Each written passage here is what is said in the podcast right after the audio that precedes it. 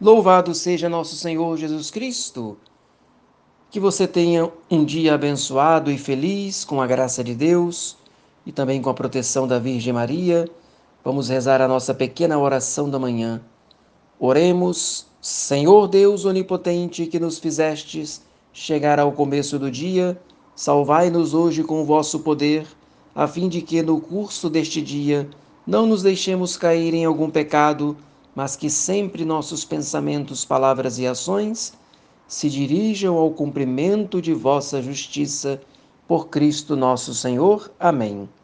Santa Maria, Nossa Senhora, e todos os santos intercedam por nós ao Senhor, a fim de que mereçamos ser ajudados e salvos por aquele que vive e reina pelos séculos dos séculos. Amém. E hoje, como é dia do Santíssimo Nome de Maria, com muita propriedade, com muita alegria e unção, podemos repetir essa jaculatória. Que seja mais neste dia todo louvor a Maria. Muito bem, mesmo nas tempestades da vida, devemos olhar para Deus e confiar plenamente na sua assistência.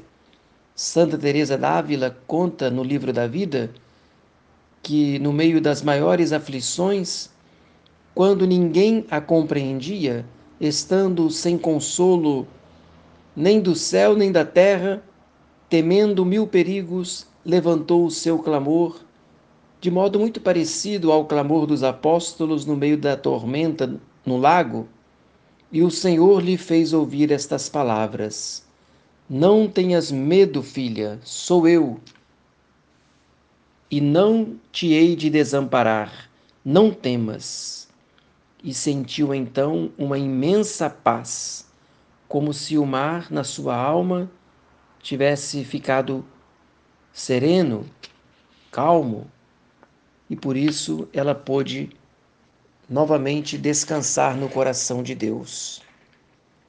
Nós já falamos anteriormente que não é a mesma coisa ter fé do que viver da fé. Como diz São Paulo, o justo vive da fé.